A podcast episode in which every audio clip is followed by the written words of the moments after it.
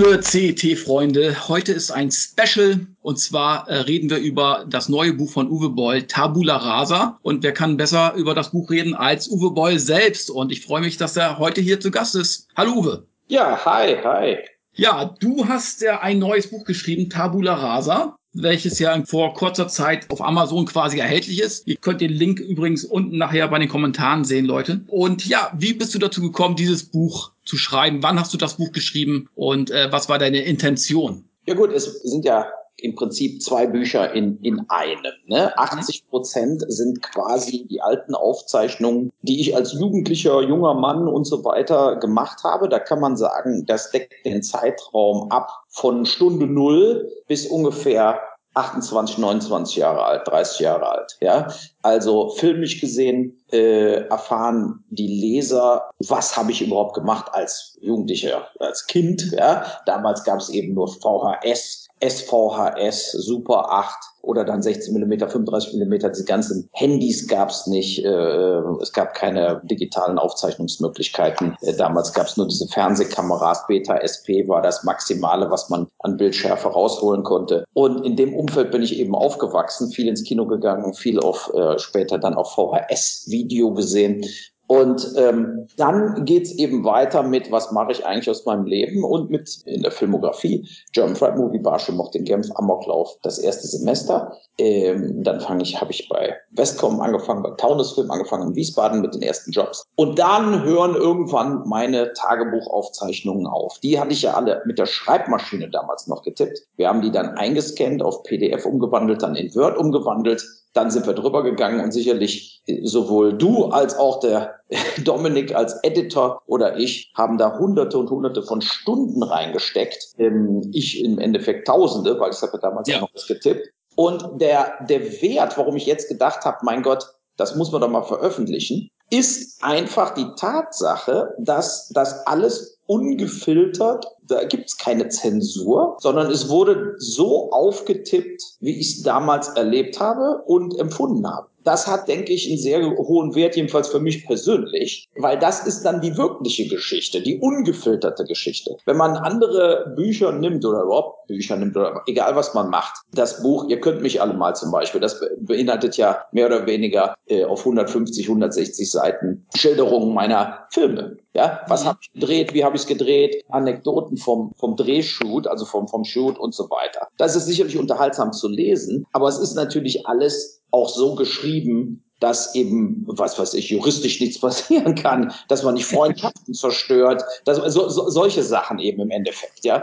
Und äh, das andere Buch, was ich letztes Jahr veröffentlicht habe, da im Finanzbuchverlag, dieses, äh, warum man nicht mehr die, die Wahrheit sagen darf, äh, ist eben ein politisches Buch, was jetzt schon fast überholt ist. Also sind viele Meinungen drin, die habe ich jetzt nicht geändert oder so. Aber mhm. natürlich war das ein, ein Buch, was man geschrieben hat, aufgrund der Situation Covid, äh, Ukraine, wie auch immer, ja, so. Und ähm, ich habe irgendwie den Eindruck gehabt, dieses Buch, dieses ungefilterte, zeigt einfach, wo ich auch geistig beheimatet bin, wo ich eigentlich herkomme, aber auch die Geschichte der Bundesrepublik Deutschland in den 70er, 80er und 90er Jahren, indem man einfach die Unterschiede auch in der Sprache sieht, wie man Sachen angegangen ist, wie man über Sachen gedacht hat im Vergleich jetzt zu heute. Ne? Und äh, das ist, denke ich, hat, hat eigentlich auch einen sehr hohen, sagen wir mal, geschichtlichen Wert. Und dann die 20 Prozent, die aktuell sind, da geht es natürlich drum, was ist passiert nach meinem Buch, ihr könnt mich alle mal, also was habe ich danach für Filme gedreht, mit Hanau, mit jetzt First Shift in New York in den USA, aber dann eben auch, dieses Buch ist gleichzeitig eine ganz klare Anklage, und zwar da gilt der alte Teil und der neue Teil, den ich geschrieben habe, eine Anklage gegen das deutsche Mediensystem, gegen die öffentlich-rechtlichen Sender, gegen die Filmförderung, die eben versucht haben, über 35 Jahre mich aus dieser Branche rauszuhalten. Ja, und von daher hat es natürlich auch einen hohen, eigentlich politischen, aktuellen Stellenwert. Ja, es hat sich da diesbezüglich auch nicht wirklich was geändert. Äh, was ich auch wirklich interessant finde, weil du ja sagst, du hast das ja alles früher schon getippt und das wurde ja jetzt nach und nach wieder aufarbeitet, das Ganze, die ganzen Texte. Wenn du es jetzt geschrieben hättest, also wenn du jetzt ein Buch über deine Vergangenheit geschrieben hättest, hättest du es ja wahrscheinlich ganz anders geschrieben. Und so hast du es ja sozusagen im Original, wie du es damals geschrieben hast, ja, also so steht es ja auch drin. Das wäre ja ein ganz anderes Buch, also nicht inhaltlich, aber es wäre schon irgendwie an, äh, weniger authentisch gewesen, sage ich jetzt mal, oder? Es wäre wär viel weniger authentisch gewesen. Ja. Und ich glaube auch viele, die jetzt, sagen wir mal, im jetzigen Alter sind, zwischen so 35 und 60 Jahren, werden sich da auch äh, wiederfinden stellenweise mhm. oder in den Situationen oder in den politischen Dingen, die, mal, die ich damals auch so am Rande erlebt habe. Ne? Aber es ging eigentlich ja darum, das ist ja rough, ne? also es ist sozusagen eben, es ist nicht geschrieben in einer Art und Weise, als ob ich es jemals veröffentlichen würde. Ja, genau. Sondern es ist wirklich sehr intim, auch im Sexbereich, alles, ja. So, und von daher ist natürlich auch das jetzt so lange her, dass die Leute, die drin vorkommen, sich auch kaum noch darüber aufregen können, weil es ist so viel Zeit vergangen, dass denen das jetzt auch scheißegal ist, was damals während der Studentenzeit oder so gelaufen ist. Aber mhm. mir war es eben wichtig, man, man lässt äh, sozusagen die Namen drin von den meisten Menschen, die, die ich begegnet bin, sind eben auch meine Freunde. Viele, zu vielen habe ich jetzt noch Kontakt. Und äh, es ist eben für mich auch interessant zu sehen, wie die vielleicht auf das Buch A reagieren, weil man eben dann doch sieht, dass ich vielleicht Situationen damals anders gelebt habe, als ich sie empfunden habe. Hm. Und finde ich ja eben, ist auch irgendwo im Buch geschrieben, so ein super Zitat, von irgendeinem so Dichter, den ich da äh, sozusagen äh, zitiere, ist eben, also in dem Moment der völligen Selbstoffenbarung, ja, gibt es nicht mehr Gut und Böse. Es gibt nicht mehr Zensur oder soll ich das, soll ich das nicht. Ja, und das finde ich eben, äh, also das habe ich jetzt zwar falsch zitiert, aber so ungefähr ist es gemeint, mhm. dass man eben da dann einfach auch mit leben muss. Und es macht einem auch irgendwie deutlich, dass wir alle während unserer Lebzeiten sozusagen, wir sind eben nicht alle gut oder schlecht, sondern jeder ist alles gleichzeitig. Ne? Also das finde ich schon wichtig. Ich bin in dem Buch sowohl Täter als auch Opfer. Hm. Ne? Ich bin in dem Buch, äh, äh, ne, und also man, es ist einfach eine, eine große Illusion, dass wir versuchen, uns alle in der Öffentlichkeit immer so gut wie, wie möglich darzustellen. Und das tut dieses Buch überhaupt nicht. Wollte ich gerade sagen. Also wenn man jetzt die meisten Biografien rausholt, da würden ja sag ich mal, die negativen Dinge, die man getan hat, die jeder Mensch tut, irgendwie auf irgendeine Weise, hat jeder auch negative Seiten und dunkle Seiten. Das ist einfach so, das ist Fakt. Ne?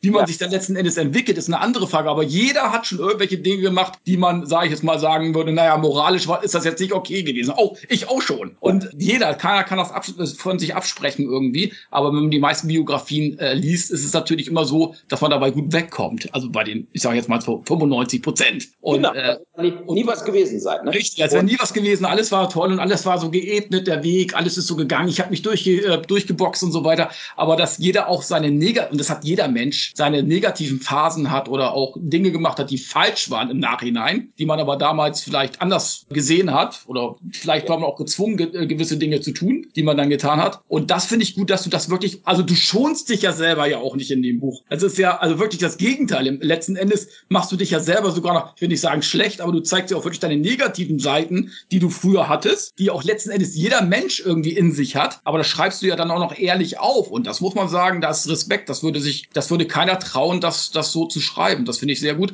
Und äh, ich finde eben halt, wenn du es jetzt geschrieben hättest, hättest du viele Dinge ja wahrscheinlich auch gar nicht mehr so gewusst im Detail. Das war ja der Vorteil, dass du es damals alles aufgeschrieben hast. Absolut. Das ist eben auch so die Sache, die ich da mal, die, die, als ich das dann wieder gelesen habe, dann muss er über Folgendes vorstellen. Ich ja. habe so Ordner, da war alles mit Schreibmaschine geschrieben. Mhm. Dann haben wir das selber natürlich nochmal durchgelesen. Weit bevor ich gedacht habe, wir machen da ein Buch draus. Und habe dann gedacht, äh, meine Fresse, ey. Ja.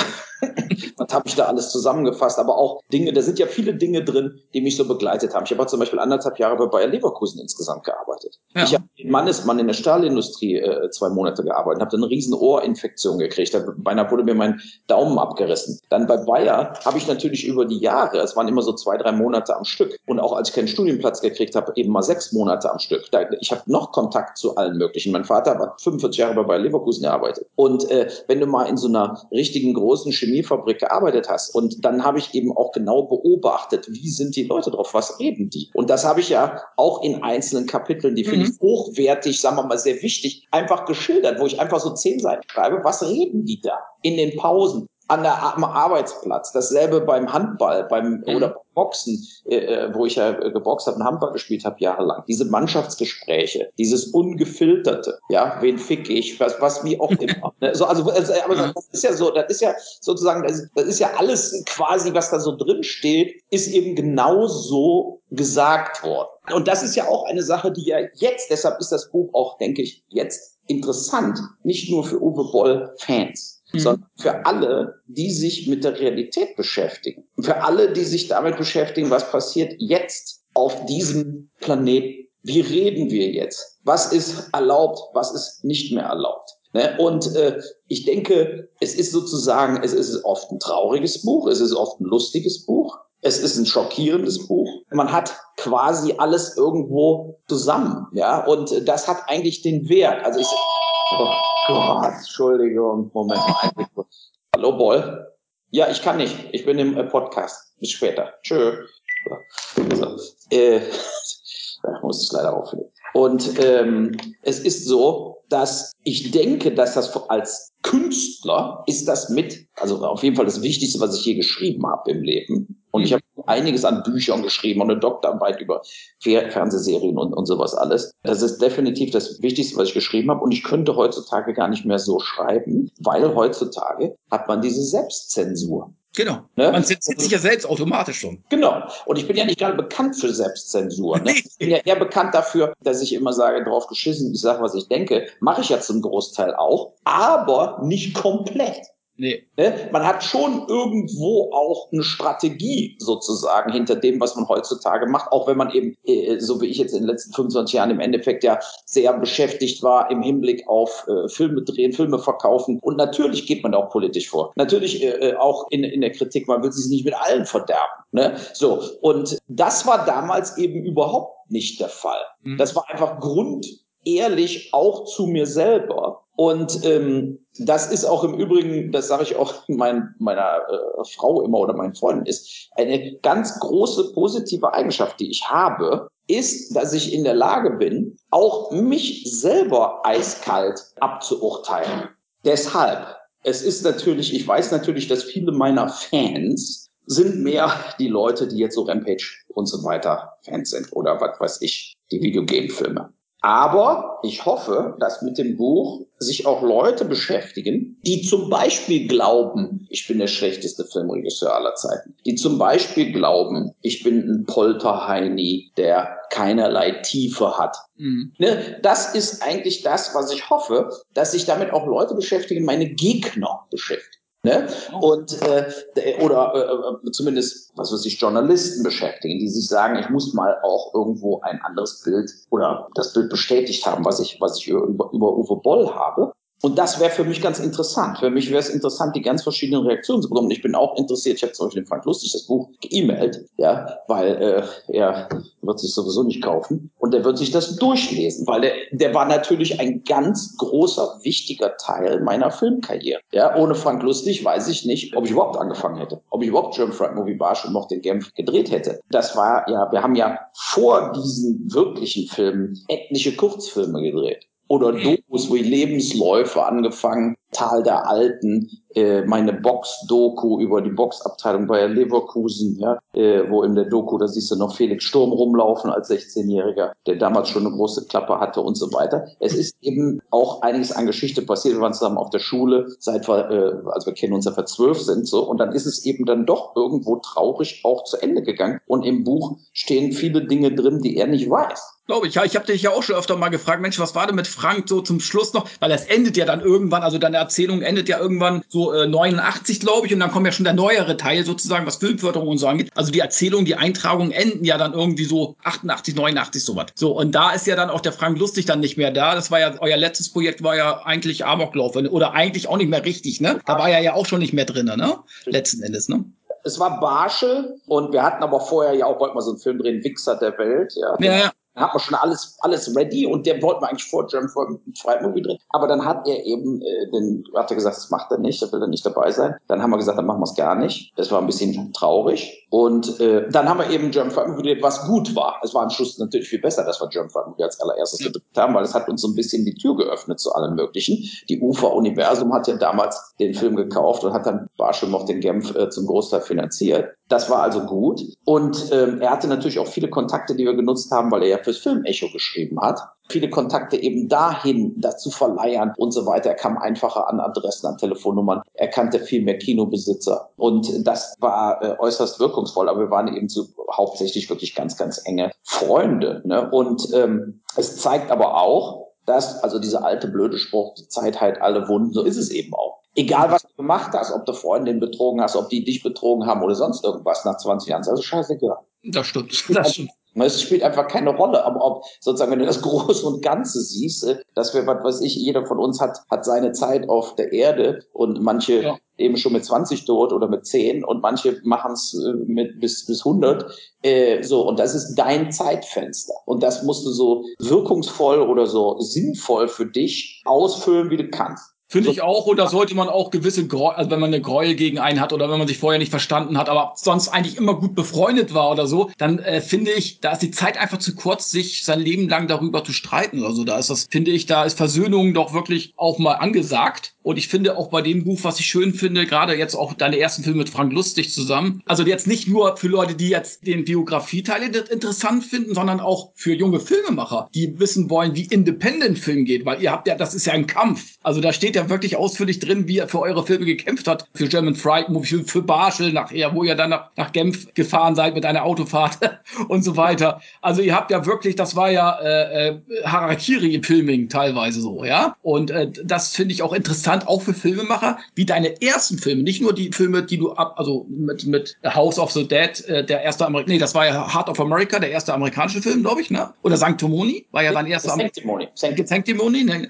Aber ich sag mal, das, was davor war, die ersten Filme sozusagen, das war ja so wirklich diese Hardcore-Filme, die ja wirklich alles einem abverlangt haben, ne? Ja, wo du eben mehrere Positionen äh, mhm. äh, hast. Deshalb ist ja auch das Kapitel über First Shift, über den New York, New York Dreh so lustig und so interessant, ja. weil da ist es mir ja fast so ergangen wie bei German. Da schließt sich der Kreis. Ja, 20 Leute sind in Streik getreten, also ganz dumme Wichser da in New York. Und äh, die, äh, ja, und das und nicht, weil ich mich schlecht benommen habe, sondern weil die einfach mehr Geld wollten. Und dann ähm, musst du auf einmal zig Positionen wieder selber machen, weißt du, dann bist du dein eigener Popmaster und dein eigener Aufnahmeleiter. Aber es geht dann eben trotzdem. So wie du Schwimmen nicht verlernst, ja. lernst du auch nicht einen Film zu drehen. Wenn du, wenn du schon äh, so wie ich zigmal gemacht hast, dann ist das so in Fleisch und Blut übergegangen. Also wenn du mich dann trotz dieser fünf, sechs Jahre Pause, als ich dann Hanau gedreht habe, war eben auch nach fünf, sechs Tagen hatte ich das Ding im Kasten. Ne? Und äh, genauso in New York, ich gehe dann dahin und ziehe die Scheiße durch und feier ab. Das ist sozusagen dann so in Fleisch und Blut übergegangen, dass du einfach weißt, wie,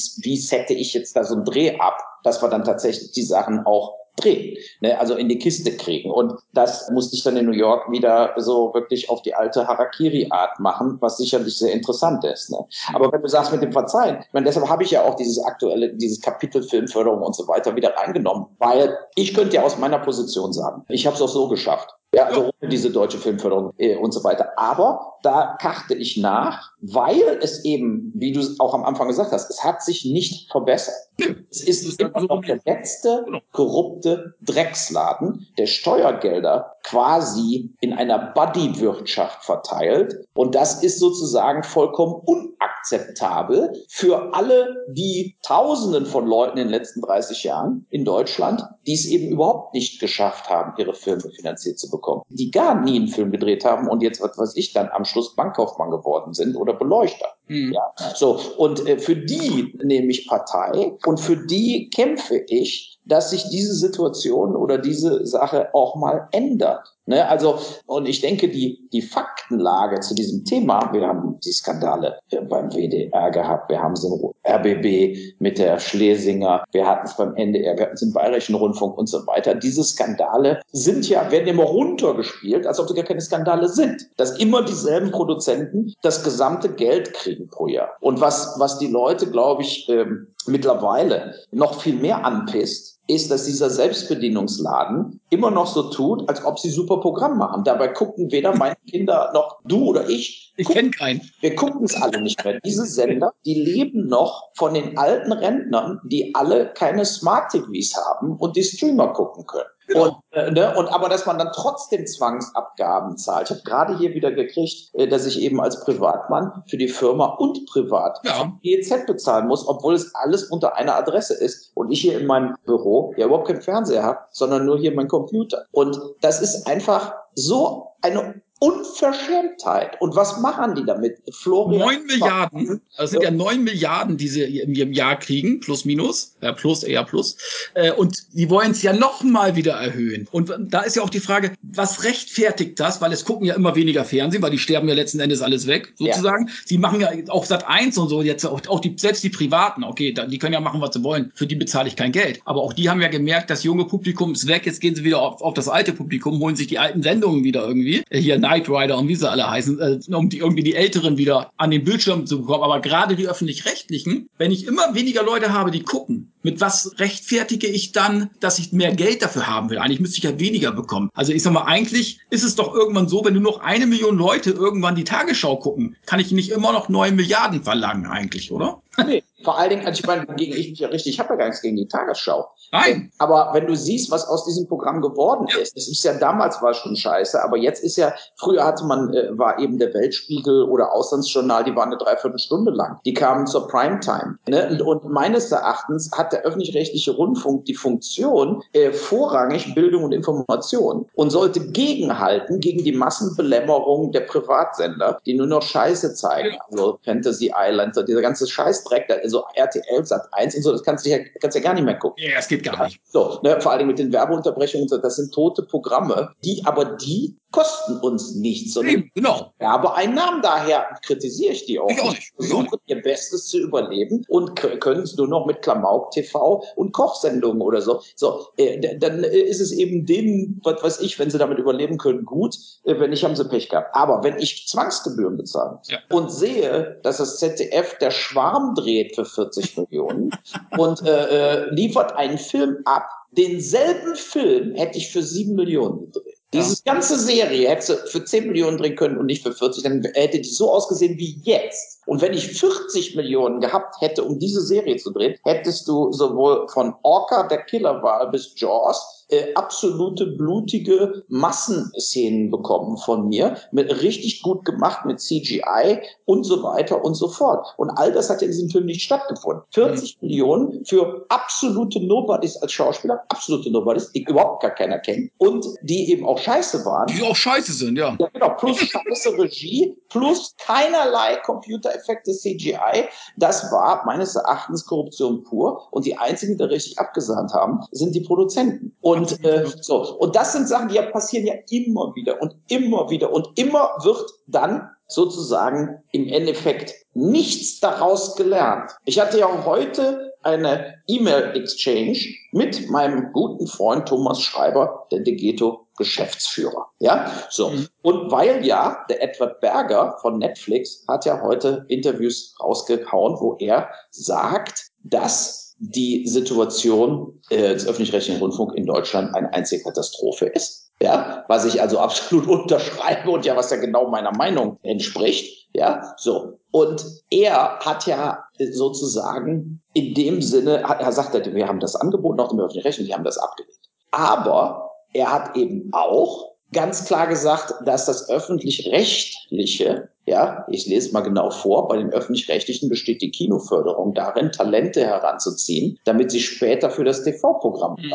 liefern können. Das ist das einzige Ziel, sagt Berger. ARD und ZDF hätten kein Interesse daran, innovative und radikale Filme aus Deutschland in die Welt zu tragen, denn derartige Filme laufen nicht um 20.15 Uhr. Und das ist auch genau, was ich im Buch schreibe. Nur im Buch bringe ich natürlich viel, viel mehr Beispiele und ganz konkrete Beispiele auch für absolute Korruption. Ne? Und ich frage mich schon so, so lange, Warum gibt es keine staatsanwaltlichen Ermittlungen, die fordere ich ja auch im Buch, ja, über die Seilschaften der Redakteure mit den Produktionsfirmen? Warum kriegen immer dieselben Produktionsfirmen sämtliche Gelder? Und jetzt nehmen wir mal diesen einen Beispiel, habe ich dir diese Woche geschickt, Uwe Barsche. Mhm. Ja?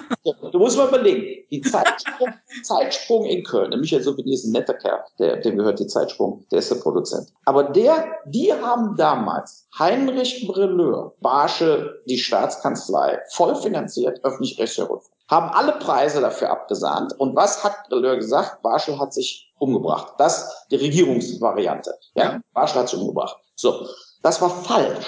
Und wir haben gleichzeitig unseren Film gemacht, Barschel mochte den Genf, der besser recherchiert war, und ganz klar sagt, Barschel kann sich nicht allein in seinem Hotelzimmer umgebracht haben. Es geht nicht. Die Beweise äh, zeigen ganz klar, dass jemand anderes mit ihm im Hotelzimmer war und dass er entweder umgebracht worden ist, wovon ich ausgehe, oder eben mit Sterbehelfer gestorben ist, was ja überhaupt keinen Sinn macht, weil du machst ja, was machst du als Sterbehelfer? Ja? Also fliegst dann nach Genf in ein Hotel, um dich mit einem Zeugen zu treffen und auf einmal hast du einen Sterbehelfer im Hotel. Vollkommener Blödsinn. So. Und er hatte drei, vier Kinder. Äh, also äh, es macht überhaupt keinen Sinn. So.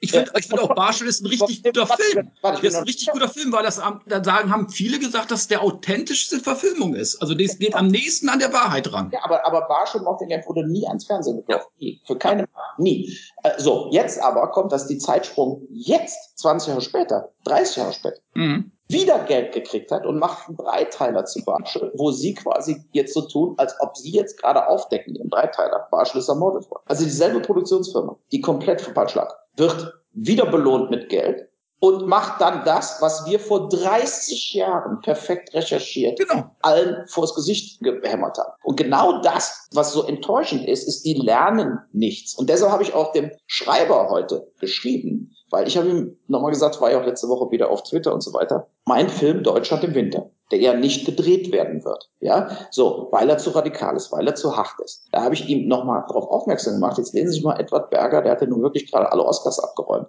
Warum machen Sie es denn nicht? Warum machen Sie nicht mal so was wie Deutschland im Winter? Klar kann er Viertel nach acht laufen, ist doch so scheißegal. Die haben doch jetzt auch Mediathek. Aber das ist ein Film, der, wenn er so gemacht werden würde, wie ich ihn geplant habe, wird der weltweit Aufsehen erregen. Ja, so. Und wenn du, und dann habe ich ihn darauf aufmerksam gemacht, dass wenn er sich irgendwann mal Rampage durch Zufall angeguckt hätte, hat er, ich würde auch nicht, hätte er gesehen, dass ich zwei Jahre vor Trump am Schluss von Rampage 3 zeige, wie die USA in einen Bürgerkrieg übergeht und Regierungsgebäude gestürmt werden. Stimmt. Ja. ja. so vor Trump. Und wenn er nicht sieht, dass ich bestimmte Sachen sehr, also sozusagen wie ein Visionär vorweggenommen habe. Im Übrigen in Darfur ist wieder Krieg, wieder Massaker. Und ich habe den Darfur-Film gedreht mhm. vor zehn Jahren. So, ja, dann würde er doch irgendwann mal in die Hürse kriegen, dass ich mit Deutschland im Winter es sehr ernst meine und dass dieser Film natürlich in Wirklichkeit ein enorm wichtiger Film für Deutschland wäre. Aber wir machen bald wieder einen, weil ich muss leider aufhören. Aber äh,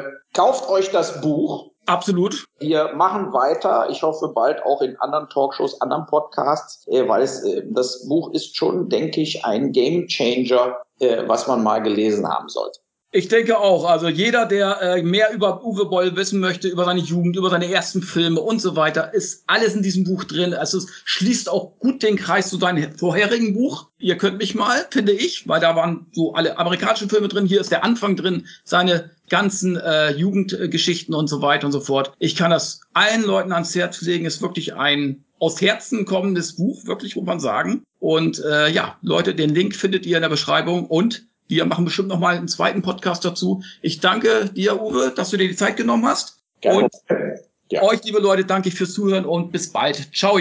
Tschüss.